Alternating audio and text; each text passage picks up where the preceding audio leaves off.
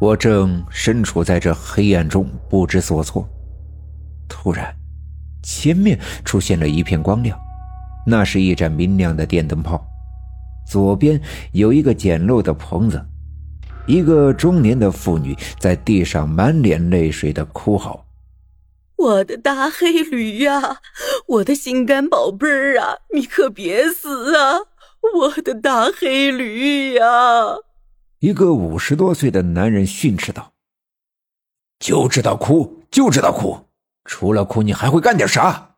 你哭，他肚子里的驴驹子就能顺利的生下来了。”突然，那个简陋的木棚变得透明，我看到里边拴着一只大黑驴，它的肚子鼓鼓的，它的两条后腿中间伸出了一只细长的小驴腿。原来，它是在生小驴。先伸出腿来是难产，是有生命危险的。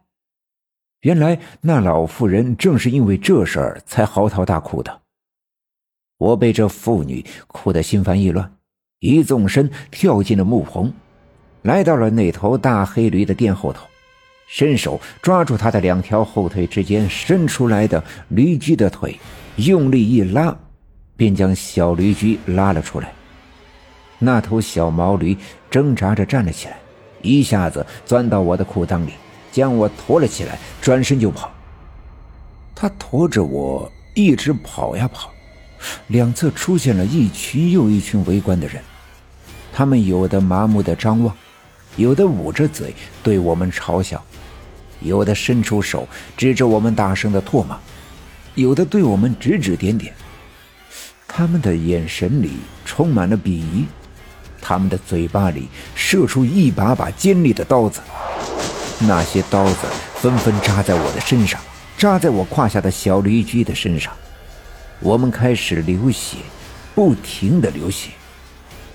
我们只能拼命的跑，完全顾不上身上那已经被刀子刺得遍体鳞伤。不知道跑了多久，眼前突然出现一个悬崖，我们没有退路。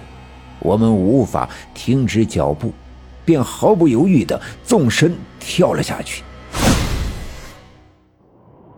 我害怕的闭上眼睛，耳边呼呼的响起了一阵风声，风声越来越大，震得我的耳朵呜呜的鸣响。然而，这都不算什么，最令我恐惧的，是我突然感觉到特别的孤独。这种孤独让我浑身发冷。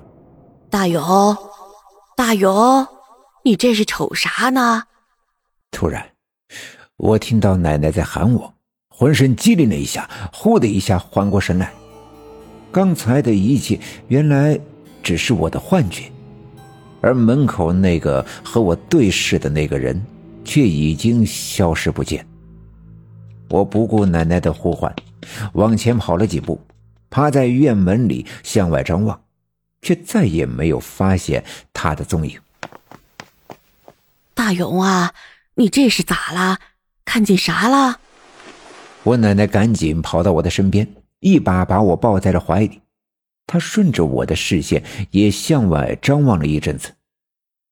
奶奶，我钻进奶奶的怀抱，突然觉得心里一阵阵的难过。可到底是因为什么而难过，连我自己也想不清楚。我奶奶紧紧地抱着我，用手抚摸着我的头，尽管她不知道我看到了什么，经历了什么，但她知道，只有这样抱着我，才能让我感到安全。回到屋子里，我哭了。奶奶没有再问我突然掉眼泪的原因。但我还是一五一十的把刚才发生的事告诉我奶奶。奶奶沉默了一会儿，对我笑了笑，让我好好的在屋子里玩，别胡思乱想。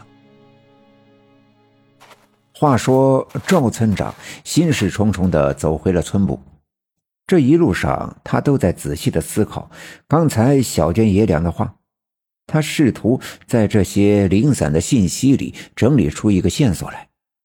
靠在村部他的办公桌后面的椅子上，他心乱如麻。再次拿起电话拨打宋教授留下来的号码，电话那端仍旧嘟嘟的响了一阵子，没人接听。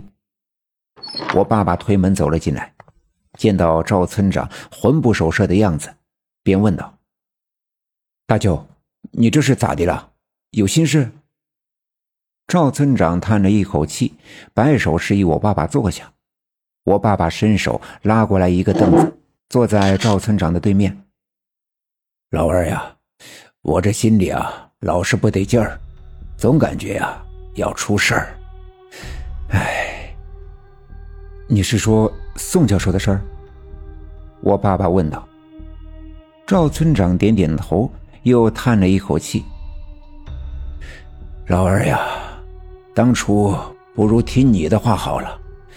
这事儿呀，都怪我呀，太冲动了。